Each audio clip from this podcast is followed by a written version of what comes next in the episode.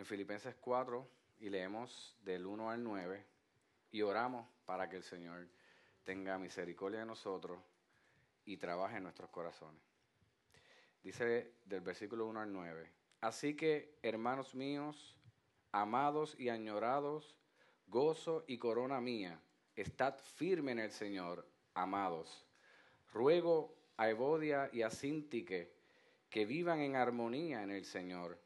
En verdad, fiel compañero, también te ruego que ayudes a estas mujeres que han compartido mis luchas en la causa del Evangelio, junto con Clemente y los demás colaboradores míos, cuyos nombres están en el libro de la vida. Regocijaos en el Señor, otra vez lo diré, regocijaos. Vuestra bondad sea conocida de todos los hombres, el Señor está cerca. Por nada estéis afanosos, antes bien, en todo, mediante oración y súplica con acción de gracia, sean dadas a conocer vuestras peticiones delante de Dios.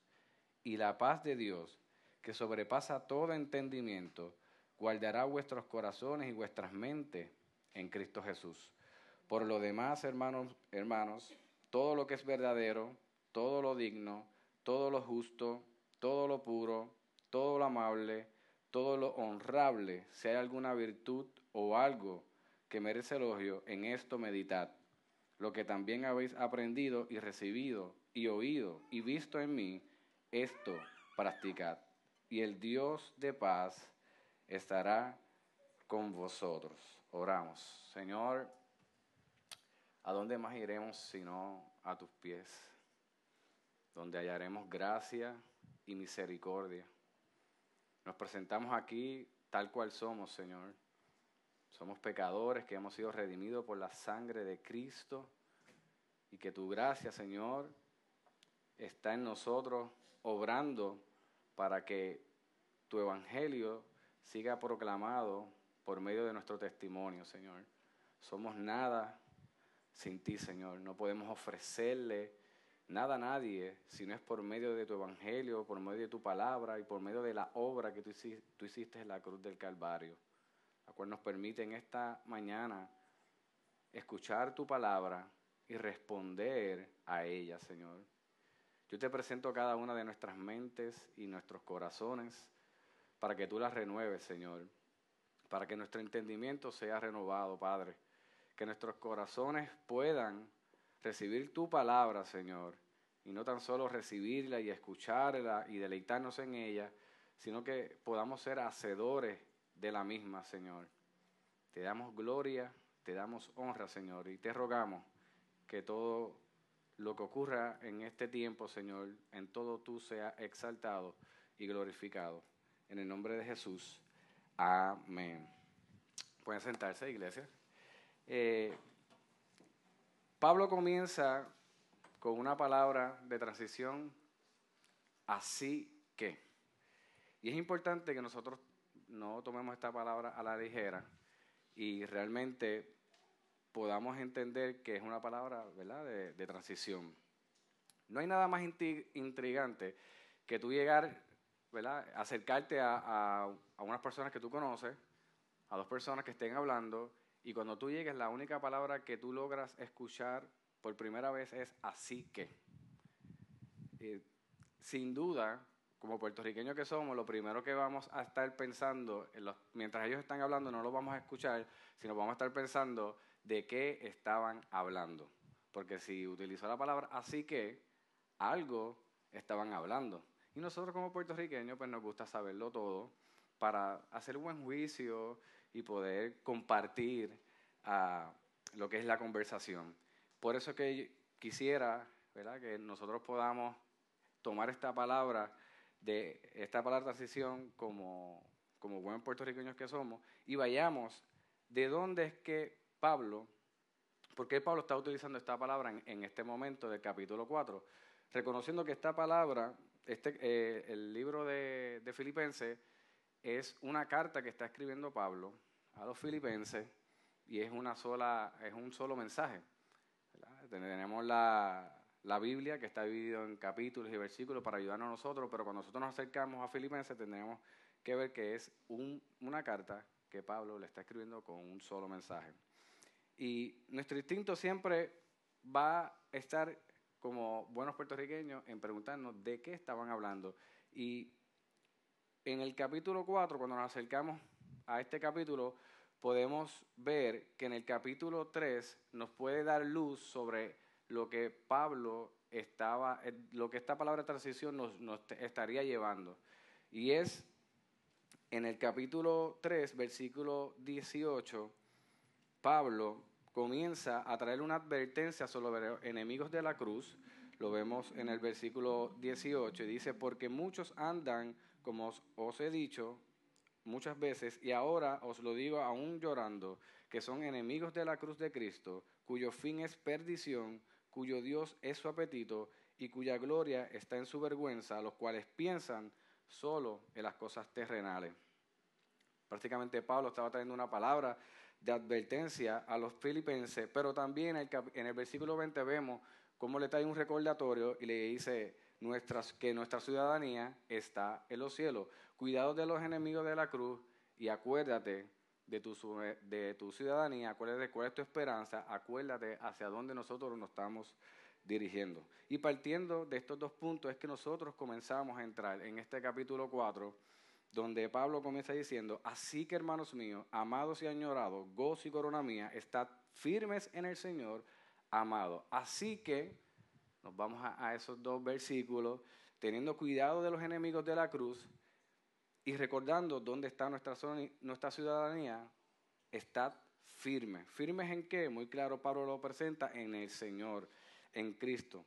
Nosotros como creyentes debemos estar pendientes, como Pablo lo está exhortando, a los enemigos de la cruz, a aquellas personas que nos estén rodeando, que quizás se presenten como mentores o como personas que nos quieran ayudar para nosotros crecer, entre comillas, eh, espiritualmente o teológicamente, pero su evangelio no va acorde con lo que Cristo ha presentado en su palabra y con lo que Pablo ¿verdad? muy bien presenta eh, en base a lo que es la cruz del evangelio.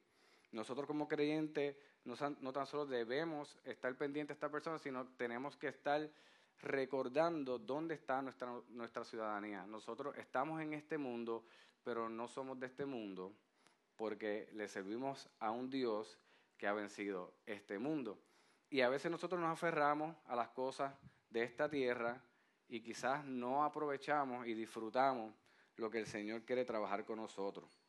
Y sabemos que llegará el tiempo donde el Señor hará que estos cielos y estas tierras sean un lugar donde pueda ser exaltado el nombre del Señor en todas las cosas, incluyéndonos a nosotros mismos. Así que nosotros, como creyentes, debemos estar pendientes a estas cosas, a estas amenazas, recordando nuestra ciudadanía y buscando nuestra firmeza siempre en Cristo. Por eso que Él trae esa, esa exhortación está firme. Segunda de Pedro 3, eh, versículo 13 al 14, nos dice, pero según su promesa, nosotros esperamos nuevos cielos y nueva tierra, en los cuales mora la justicia.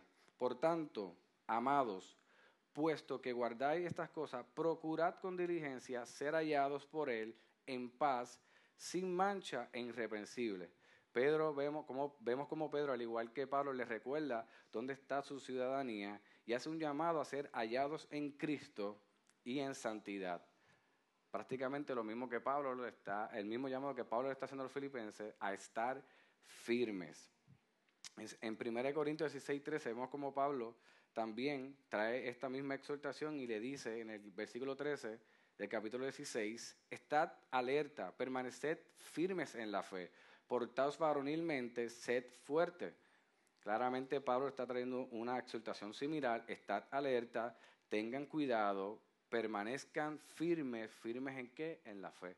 Así que tenemos un llamado como creyentes a permanecer firmes en la fe que es en Cristo. Y así nosotros permaneciendo en esa fe, ejercitándonos en ese cuidado, cuando vengan estos, estas personas, enemigos de la fe, enemigos de la cruz, podemos identificarlo y ponerle los límites que así deben hacer para nosotros poder guardarnos de quizás otras doctrinas que nos puedan alejar de lo que Dios quiere hacer con nosotros. Gálatas 5.1 nos dice también, Pablo hablando a los Gálatas, para la libertad fue que Cristo nos hizo libre, por tanto permaneced firme y no os sometáis otra vez al yugo de la esclavitud. Nuevamente vemos como Pablo tiene un mensaje durante las cartas que él está escribiendo a los Gálatas, a los Corintios, vemos como Pedro también lo hace, a estar firme y a no volver a la esclavitud. ¿Cuál es la esclavitud a la que no debemos volver? Vemos que Romanos 6.20 nos, muestra que esa esclavitud es la del pecado.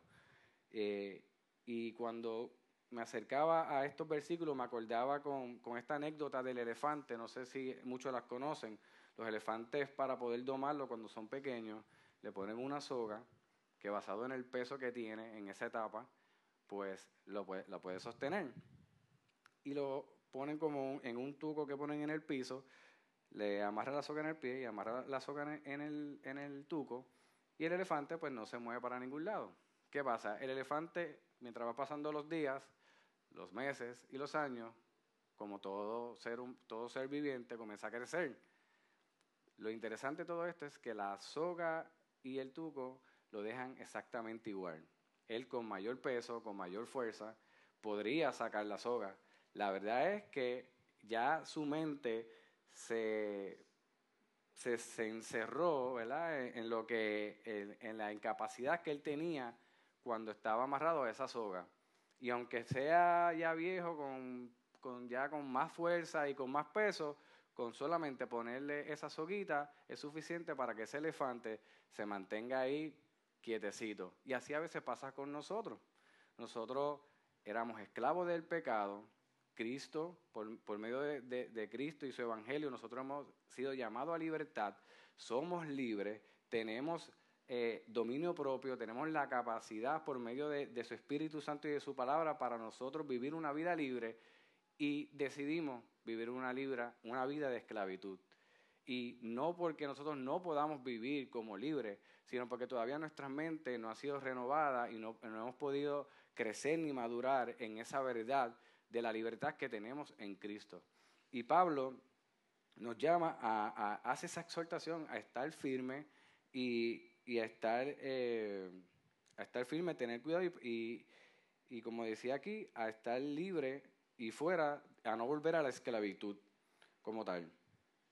En Filipenses 4.2 y versículo 3 continúa Pablo trayendo unas, unas exhortaciones y dice el versículo 2, ruega a Evodia y a Sintique que vivan en armonía en el Señor. En verdad, fiel compañero, también te ruego que ayudes a estas mujeres que han compartido mis luchas en la causa del Evangelio junto con Clemente y los demás colaboradores míos, cuyos nombres están escritos, están en el libro de la vida. Pablo está presentando un conflicto. La verdad es que no trae eh, luz, a lo que realmente provocó ese conflicto o estaba causando ese conflicto, sino que presenta la solución. Vivan en armonía. Nosotros como puertorriqueños, cuando nos presentamos a, estos versículos, lo primero que nos viene es qué habrá pasado con, con y Sintique. Pero realmente cuando vemos que Pablo saca de su tiempo y plasma estos dos nombres en lo que se considera las escrituras, Pablo no quería trabajar con lo que realmente era el problema de ellos, porque para Pablo es evidente que eso era indiferente. Lo que Pablo quería, eh, independientemente ustedes tengan este problema, es importante que ustedes vivan en armonía. Ahora, también vemos que Pablo hace todo, e, todo e, esta exhortación por dos puntos bien importantes. Uno es que Pablo estaba pendiente no tan solo a la armonía de ellas dos, sino a la armonía de la obra que estaba floreciendo en Filipo y también estaba pendiente a el cuerpo de Cristo y su iglesia. Pablo entendía que si no se resolvía esto iba a traer problemas, no tan solo entre ellas dos, sino también en la obra que estaba allí floreciendo y para él era importante que se atendieran este asunto porque estas mujeres se entienden que, como él dice ahí eh, más adelante, dice que ellas estuvieron compartiendo mis luchas en la causa del Evangelio junto con Clemente y los demás colaboradores. Ahora, ¿puede existir conflicto entre los creyentes? Quizás podemos malinterpretar esto, no debemos tener conflicto, no podemos, no podemos este, tener diferencia entre creyentes. La verdad es que sí, vamos a tener conflicto, vamos a tener diferencia. La diferencia es de los no creyentes es que nosotros estamos llamados a la reconciliación.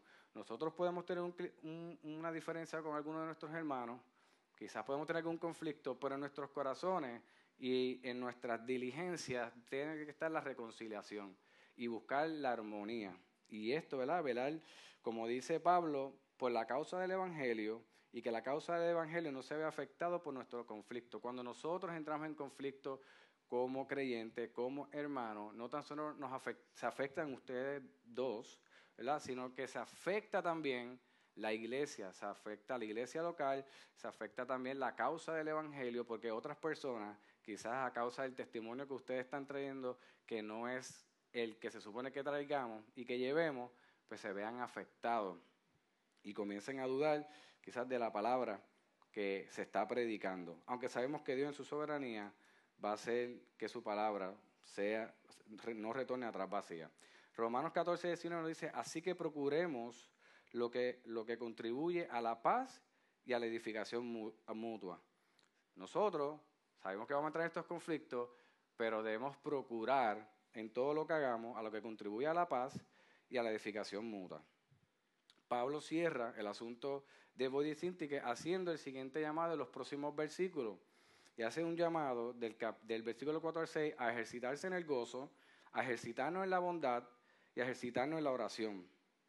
En el versículo 4 vemos como dice, regocijaos en el Señor siempre, otra vez, y lo pone en exclamación, regocijaos.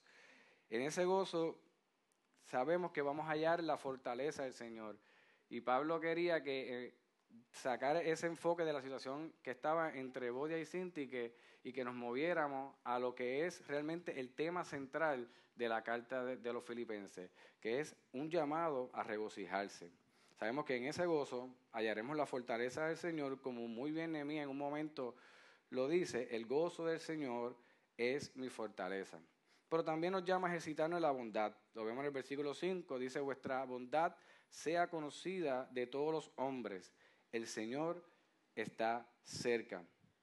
Hay una película que a mis hijas les gusta ver mucho, que es la de Cenicienta, es Cindy Lera, Cindy, Cindy, Cindy, Cinderella. Eso mismo, esos son los subtítulos abajo. Y hay una parte bien interesante cuando la mamá está en una situación crítica de salud y tiene una conversación, la última conversación con su hija, le dice, sé valiente y bondadosa. Y quizás esas palabras, para mí, en el, momento que yo vi que se las dijo, pues, pues como varón que soy, pues, pues la vi fresita, tú sabes, valiente y bondadosa. Pero es bien interesante cómo eh, Cenicienta, en un momento más adelante, donde ella se, se ve confrontada por una situación donde el papá va a comenzar una nueva relación, con otra persona y con otra hermana, ella comienza a repetir eso. Sé valiente y bondadosa, sé valiente y bondadosa, sé valiente y bondadosa. Y me acordaba cuando estaba leyendo estos versículos que Pablo quería quizás dejar en ellos este, esta verdad de que nuestra bondad sea conocida ante todos los hombres y que nosotros cada vez que seamos tentados a no movernos en bondad, porque nos vemos tentados, constantemente nosotros entendamos que es un llamado que el Señor nos hace a movernos, ¿verdad? Y que nuestra bondad sea conocida ante todos los hombres. Y más adelante vemos en el versículo 6 cómo nos hace un llamado a ejercitarnos en la oración. Por nada esté afanoso, antes bien en todo, mediante oración y súplica, con acción de gracia, sean dadas a conocer vuestras peticiones delante de Dios. Ahora, ¿cómo debe ser la oración a la que Pablo nos llama? Prácticamente él lo expresa ahí, tiene que ser una oración con súplica, estableciendo la urgencia y la dependencia que tenemos de Dios, en acción de gracia, reconociendo su soberanía, misericordia y bondad y en honestidad, presentándole a Dios lo que hay en nuestros corazones. A veces nosotros tomamos la oración demasiado ligera. Yo creo que Pablo está trayendo aquí un ejercicio en el cual nosotros debemos imitarlo como creyentes que somos y acercarnos al Señor con la urgencia que existe en cuanto a nosotros no tan solo predicar el Evangelio y hacer discípulos, sino nosotros vivir ese Evangelio, representar ese Evangelio en testimonio, sabiendo que dependemos completamente a Dios. Pero no tan solo eso, sino que tenemos que también acercarnos a Dios en acción de gracia, reconociendo su soberanía, su misericordia, su bondad y siendo honestos. Muchas veces nosotros, aún cuando sacamos ese tiempo con el Señor, quizás es fácil explicarlo cuando nosotros estamos teniendo una conversación con otra persona que queremos presentarnos, uno se quiere vender bien.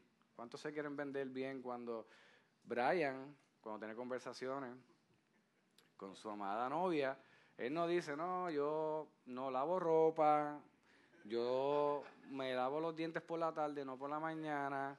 Eh, no, él se va a vender bien. Yo me lavo los dientes tres veces al día. Amén. ¿Cuántos los hacen honestos? Eh, yo soy bien recogido. Se quiere vender bien porque obviamente quiere impresionar a su futura esposa. Pero cuando nosotros nos acercamos al Señor, el Señor conoce nuestros corazones. Nosotros estamos desnudos ante el Señor y no hay nada más, eh, por decirlo así, deshonroso que nosotros acercarnos ante Él, eh, quizás eh, buscando conquistar su favor, cuando realmente lo que tenemos que acercarnos tal cual somos. Como el salmista David, en un momento dado, como decía, trajo nuestro hermano Félix, trajo su condición de pecado, presentó su condición de pecado y sabía que esa condición de pecado le estaba trayendo angustia a él y él sabía que necesitaba acercarse en honestidad y en arrepentimiento ante el Señor para que el Señor trabajara con él. Y todo lo antes, todo esto que hemos mencionado, con el propósito, con el, propósito de sacar de nuestras vidas cualquier afán. Lo vemos en el versículo 6 porque que, que habla sobre el afán y dice porque el afán, eh, déjame un segundito aquí. Por nada esté afanoso, antes bien en todo, mediante oración y súplica con acción de gracia. Por nada estéis afanosos. para Pablo era importante trabajar eh, con el afán, porque el afán nos desenfoca y nos aleja de la causa del Evangelio. A veces nosotros, el afán, yo lo veo, es bien similar a lo, a lo que es la ansiedad. Lo único que el afán nos lleva quizás a enfocarnos en otras cosas. Quizás el, trabajo se pueda convertir en nuestro afán. Eh, eh, proyectos que tengamos de vida se convierten en nuestro afán y comenzamos a descuidar lo que es el llamado que nosotros tenemos y a la causa del Evangelio. Yo siempre tengo eso bien claro en mi vida. Yo tengo mi trabajo, hay muchos proyectos y a veces en conversaciones con mis, con mis socios yo siempre dejo claro, mientras yo pueda mantener estas cosas que le pertenecen al Señor y a mí y, y mi responsabilidad con mi familia, podemos continuar trayendo estos proyectos y añadiendo. Al momento que yo vea que lo que se añade me desvía o, me, o saca el tiempo que yo debo dedicar a mi familia y al Señor, es, es el momento donde yo tengo que identificar que debo hacer un stop. Porque a la que uno cruza esa línea, eh, después es bien difícil. Cuando abra los ojos puede pasar mucho tiempo y quizás te has desviado de la causa del Evangelio, te has desviado de tu responsabilidad con tu familia y cuando vienes a ver estás bien lejos del Señor sin darte cuenta. Nosotros debemos ejercitarnos constantemente en lo que sí también tener, tener bien en cuenta que la venida del Señor está cerca. Así que Pablo quería que nos acercáramos al Señor en, súplica, acción de gracia y honestidad, sabiendo que el afán no era algo que debíamos tener presente. Y número dos, tener en cuenta que, y en conciencia sobre la promesa y esperanza de la segunda venida del Señor. Y así nos movemos al, versículo 7, donde Pablo continúa diciendo, y la paz de Dios, que sobrepasa todo entendimiento, guardará vuestros corazones y vuestra mente en Cristo Jesús. Ahora, ¿cómo la paz de Dios puede guardar nuestros corazones y nuestra mente en Cristo? Me gusta cómo, cómo Juan eh, lo presenta en el Evangelio de Juan y cómo presenta al mismo Cristo, nuestro Señor, eh, hablando sobre este asunto. En Juan 14, 27 nos dice, la paz os dejo, mi paz os doy, No os la doy como el mundo la da, no se turbe vuestro corazón, ni tenga miedo. Evidentemente Cristo quería dejar claro que eres la fuente de una paz que solo Él puede dar. Y esa misma paz nos invita a confiar en Él. Lo vimos como dice, no se turbe vuestro corazón, ni tenga miedo. En Juan 16, 33 también eh, continúa el Señor hablando, estas cosas os he, hablado para que en mí tengáis paz. En el mundo tendréis tribulación, pero confiad, yo he vencido al mundo. Es la intención de Cristo que nosotros tengamos paz. A veces vivimos, como muy bien Pablo está diciendo, en afán, en ansiedad, con muchas preocupaciones. Hay cambios en nuestra vida familiar, de salud, noticias de salud, noticias de empleo, y de momento nosotros nos, derrumbamos. Nosotros debemos vivir en la confianza y en la certeza que el Señor quiere y es su deseo que, nosotros vivamos en paz. Eh, también que es su paz la que nos lleva a una convicción de que Él venció el mundo. O sea que Él tiene el control de todas las cosas. Esa paz nos debe llevar a caminar, a estar tranquilos en el Señor, convencidos que Él es soberano, que Él gobierna sobre todas las cosas y que Él se está glorificando en nuestra vida a pesar de lo que esté pasando, que muchas veces no le, no entendemos, estamos bien hoy, mañana hacemos unos análisis, llega una noticia eh, como las que usualmente están llegando y nos desplomamos. Sin embargo, nosotros como creyentes debemos confiar que el Señor quiere que nosotros vivamos en paz, que nosotros que Él quiere que nosotros confiemos en Él, porque Él gobierna sobre todas las cosas. Y lo más grandioso del Señor es que si Él nos va a llevar por un camino es para que Él en todo sea glorificado.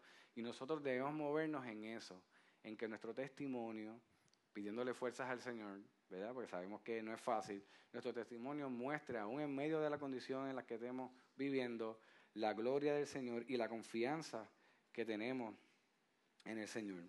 Por tal razón las tribulaciones no nos pueden quitar su paz, porque la fuente que nos está dando paz, como dice la palabra, es inagotable. Romanos 8, 37, versículo 37 en adelante dice, pero en todas estas cosas somos más que vencedores por medio de aquel que nos amó, porque estoy convencido de que ni la muerte, ni la vida, ni ángeles, ni principados, ni lo presente, ni lo porvenir, ni los poderes, ni lo alto, ni lo profundo, ni otra cosa creada nos podrá separar del amor de Dios que es en Cristo Jesús, Señor nuestro. La paz que experimentamos en Cristo no vino de la nada, ni tan siquiera la merecemos. Nosotros no podemos ganar la paz del Señor, porque la, la paz del Señor nosotros la recibimos como parte de la gracia que ha sido dada a nosotros. Y esta paz que experimentamos, ¿verdad? Eh, tuvo el más alto precio. Lo vemos en Isaías 53, versículo 4 al 5, al 5, dice, al 5, dice, ciertamente Él llevó nuestras enfermedades y cargó nuestros dolores. Con todo nosotros le tuvimos por azotado, por herido de Dios y afligido. Mas Él fue herido por nuestras transgresiones, molido por nuestras iniquidades. El castigo por nuestra paz cayó sobre él y por, sus heridas hemos sido sanados. Su paz es otra de las infinitas muestras de su gracia para con nosotros. El Señor es tan bueno y tan misericordioso que parte de su obra de redención era cargar con el castigo de nuestra paz. Esta paz que nosotros experimentamos, que sobrepasa todo entendimiento, nos debe llevar a la cruz del Calvario, nos debe llevar esa obra de redención, porque sabemos que dentro de, lo que, de las cosas que estaban sucediendo en nuestro favor, por su gracia y misericordia, era nosotros poder experimentar esta paz que solamente el Señor puede dar, la fuente inagotable, que sobrepasa todo entendimiento, y como muy bien dice en, en, un ejemplo de pastor, no sabemos si en una situación de persecución o nos ponga un alma, cómo vamos a reaccionar. Sabemos que Dios en su infinita misericordia y gracia, en ese momento sí va a cuidar de nosotros. Es su, intención traer convicción a nuestra vida y traer paz. Y lo vemos en, en hermanos que han sufrido la persecución y han sido mártires, como ellos han permanecido hasta el final. Y si no es por la obra de Dios en sus corazones y en sus mentes, es imposible, porque lo primero que nosotros, nuestro instinto es sobrevivir. Pero cuando el Señor trae convicción a nuestro corazón, nosotros nos movemos a la causa del Evangelio y a la obra del Señor, con la convicción que nos trae, nosotros vamos a responder a lo que Él está haciendo en nuestros corazones. Es por esta razón que la paz de Cristo no tan solo es capaz de guardar nuestra mente y nuestros corazones, sino de sobrepasar nuestro entendimiento para que en Él, en todo, sea glorificado. Pablo cierra esta sección de la carta exhortándonos a ejercitarnos en esa paz que sobrepasa todo entendimiento. Por lo demás, hermano mío, en el versículo 8, todo lo que es verdadero, todo lo que todo lo digno, todo lo justo, todo lo puro, todo lo amable, todo lo honrable, si hay alguna virtud o algo que merece elogio, me gusta como lo dice la versión Reina Valera 60, si algo digno de alabanza, en esto meditad. Así que hay un ejercicio en la cual nosotros podemos experimentar la paz del Señor y cómo nosotros vamos a trabajar con esa paz que el Señor nos llama y con, con esa paz que nosotros estamos experimentando en el Señor. Y lo vemos, como Pablo lo presenta aquí, Pablo hace un llamado a meditar en todo aquello que, que, que glorifica a Dios y a que participen e imiten el Evangelio que vive y es representado por Él mismo. Como resultado, el Dios de paz estará con nosotros. Él hace este llama, Él presenta lo importante de, la paz que sobrepasa todo entendimiento, pero vemos cómo también nos hace el llamado a meditar en, algunas, en unas cosas bien importantes, en lo que es verdadero, en lo que es digno, en lo justo, en lo puro, todo lo amable, todo lo honrable. Y si hay algo digno de alabanza, en esto meditar. Y a veces nosotros queremos experimentar la paz del Señor, vivir en la paz del Señor, pero nuestra meditación no está en estas cosas. Nuestra meditación quizás puede estar en la ansiedad que nos crea la situación que está llegando a nuestra vida. Sin embargo, nosotros, como muy bien estábamos hablando, cuando vemos la paz, la, la paz como parte de la obra de redención en nuestras vidas, pues nosotros debemos acercarnos en confianza y comenzar a meditar en medio de la situación en estas cosas. Es evidente como el salmista y el profeta Habacuc lo expresan. Eh, en relación a esto, me identifiqué con, el salmista y, con el profeta Habacuc, y lo vemos en el Salmo 1, del 1 al 3, cuando dice, cuán bienaventurado es el hombre que no anda en el consejo de los impíos, ni se detiene en el camino de los pecadores, ni se sienta a las sillas de sino que en la ley del Señor está su deleite, y en su ley medita de día y de noche. Lo interesante es que ese hombre que vive meditando en su ley y en lo que el Señor quiere que meditemos, tiene unas bendiciones que el Señor mismo nos da. Dice que será como árbol, como árbol firmemente plantado junto a corrientes de agua, que da su fruta a su tiempo y su hoja no cae, no se marchita y en todo lo que hace prosperará. Es interesante cómo lo que el samista trae prácticamente es lo que está trayendo Pablo a los filipenses. Está trayendo la paz, lo importante es nosotros meditar en la ley del Señor, meditar en lo que el Señor quiere que nosotros estemos meditando y cómo esto en respuesta nos moverá a ser como un árbol firmemente. Vemos cómo Pablo comienza llamándonos a estar firme. ¿Y cómo vamos a estar firmes? Pues así mismo, nosotros meditando en la ley del Señor, meditando en el consejo de Dios, exponiéndonos a Él para nosotros poder experimentar esa paz que sobrepasa todo entendimiento y experimentar la confianza que el Señor pone en nuestros corazones. Y no tan solamente nos mueve a estar firme, sino que nos mueve también a dar un fruto a su tiempo y a movernos a una prosperidad que es la que el Señor quiere que nosotros vivamos. No, nosotros quizás podemos confundir la prosperidad con lo material. Y sí, el Señor quizás nos va a prosperar materialmente si Él le desea, si a Él le place hacerlo, pero si no, nuestra prosperidad está en lo que el Señor nos mueve por medio de ese Evangelio, a estar firmes en Él, a confiar en Él, a experimentar la paz que sobrepasa todo entendimiento y a ver cómo todo esto nos lleva a dar un fruto que solamente por medio de Cristo nosotros lo podemos hacer. Fuera de Él, nosotros nos moveríamos a hacer otras cosas. No quisiéramos tan siquiera movernos a, como dice Gálatas, a dar el fruto del Espíritu. Pero qué bueno que Dios, por medio de su obra de redención y el Espíritu Santo como sello en nuestros corazones, nos mueve a dar estos frutos. Y esto es una obra del Señor en nosotros, de la misma forma que experimentamos la paz del Señor por su gracia y por su misericordia.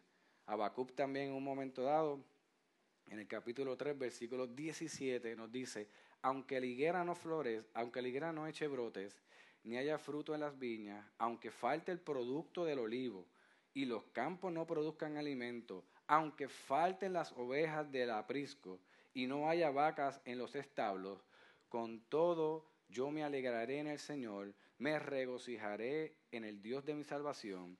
El Señor Dios, mi fortaleza, Él ha hecho mis pies como los de la sierva y por las alturas me hace andar. Vemos en estos dos textos cómo prácticamente pudiésemos resumir lo que Pablo le está trayendo o el llamado que Pablo le está trayendo a los filipenses. Vemos cómo en los salmos trae eh, la parte, eh, el llamado a meditar en su ley y cómo nosotros en, ese ejercicio de meditar en su ley nos lleva a estar firmes como árbol plantado, a dar un fruto, a que nuestro testimonio, ¿verdad? Su hoja no se marchite y todo lo que hagamos sea prosperado para la gloria del Señor y no para nuestra gloria. Y vemos como en Habacuc trae los otros elementos que Pablo está trayendo, en donde dice, con todo yo me alegraré, aunque la situación, eh, Habacuc presenta una situación crítica, prácticamente la higuera no eche brote, no haya fruto en las viñas, aunque falte el producto del olivo, los campos no produzcan alimento, aunque falten las ovejas del aprisco y no haya vaca en los establos, aunque tu llamado, como muy bien estamos eh, trabajando o estamos, el pastor le está trayendo en la serie del trabajo, la familia y los hijos, aunque eh, tu llamado a trabajar no esté eh, llevando a cabo los resultados que tú quieres y haya escasez por alguna razón que, el Señor así lo haya permitido, qué bueno saber que el Señor en, sus hijos y en sus creyentes produce un querer como un hacer, como dice muy bien aquí Habacuc, con todo yo me alegraré en el Señor, me regocijaré en el Dios de mi salvación, el Señor Dios de mi fortaleza, Él ha hecho mis pies como los de cielo. Así que en ambos vemos la firmeza, cómo hay un llamado, cómo el meditar el Señor nos lleva a la firmeza, a dar su fruto, y cómo aún en medio de la escasez o quizás de los resultados que nosotros no esperamos, el Señor nos llama y nos invita a alegrarnos en el Señor, a alegrarnos en el Señor de nuestra salvación. Que el Señor nos ayude a estar firmes en Cristo. No es fácil, pero es lo que el Señor nos está llamando, a estar firmes. Pablo era meritorio en esa, en esa carta de Filipenses hacer este llamado. Estar firmes en el Señor, estar firmes en Él. A vivir en armonía por la causa del Evangelio. Sabemos que como seres humanos y como iglesia estamos aquí, la parte más difícil de nosotros es, la convivencia. Yo creo que en el matrimonio uno de los puntos más retantes es la convivencia. No te asustes, Brian. Eh, el pastor ya tiene 20 años de casado y mira, se ve nuevecito de paquete. Eh, pero uno de, los, de los retos más grandes es la convivencia. Y nosotros como creyentes en el cuerpo de Cristo estamos llamados a convivir y a vivir en armonía, no pensando solamente en nosotros mismos o en la situación que tengamos con la otra persona, con, y no es otra persona, es nuestro hermano, sino que entendamos que nuestro conflicto puede afectar la causa del Evangelio, puede afectar la obra y más que todo puede afectar el cuerpo al cual pertenecemos, que es la iglesia. También que el Señor nos ayude a regocijarnos en Él y en su Evangelio. En medio de todo esto vemos como Habacuc presentaba una realidad no muy alertante, no como la que todos quisiéramos, pero como él le pide al Señor el poder regocijarse en él y regocijarse en el Evangelio. Esa es la importancia de nosotros realmente, en la medida que el Señor así lo permita, nos expongamos al Evangelio, crezcamos en el Evangelio para que ese Evangelio comience a germinar en nosotros. Y en tiempos difíciles nosotros nos podamos regocijar, porque lo más hermoso, lo más grande y lo más impactante que puede ocurrir en el corazón de un hombre, la vida de un hombre, en una familia, en una iglesia, en un país, es el Evangelio de Jesucristo, que esté obrando en nuestras vidas a favor de su gloria, a favor de su plan, nosotros siendo pecadores, no mereciendo ser parte de toda esta obra que el Señor está haciendo en nosotros y experimentarlo. Así que no hay fruto, quizá la nevera está vacía, quizá te dieron la noticia que te queda una semana de trabajo, pero con todo me regocijaré porque mi causa, la causa del Evangelio es mayor que mi propia causa la causa del Evangelio, la obra a la cual el Señor me ha dado el privilegio de ser copartícipe con mis hermanos, es mayor que cualquier noticia que para nosotros en el momento traiga este tipo de angustia. Pero qué bueno saber que Dios va también a traer paz a nuestros corazones con convicción, una paz que quizás en otros tiempos no la, no la hubiese podido experimentar, pero en este tiempo que el Evangelio está obrando en tu vida, y en tu mente y en tu corazón la puedes experimentar para que Dios en todo sea glorificado aún en un tiempo tan difícil. Que el Señor nos ayude a meditar en su evangelio. Yo creo que algo que nosotros debemos ejercitarnos es meditar en el Señor. El salmista lo decía ahí, eh, eh, sino que en la ley del Señor está su deleite y en su ley medita de día y de noche.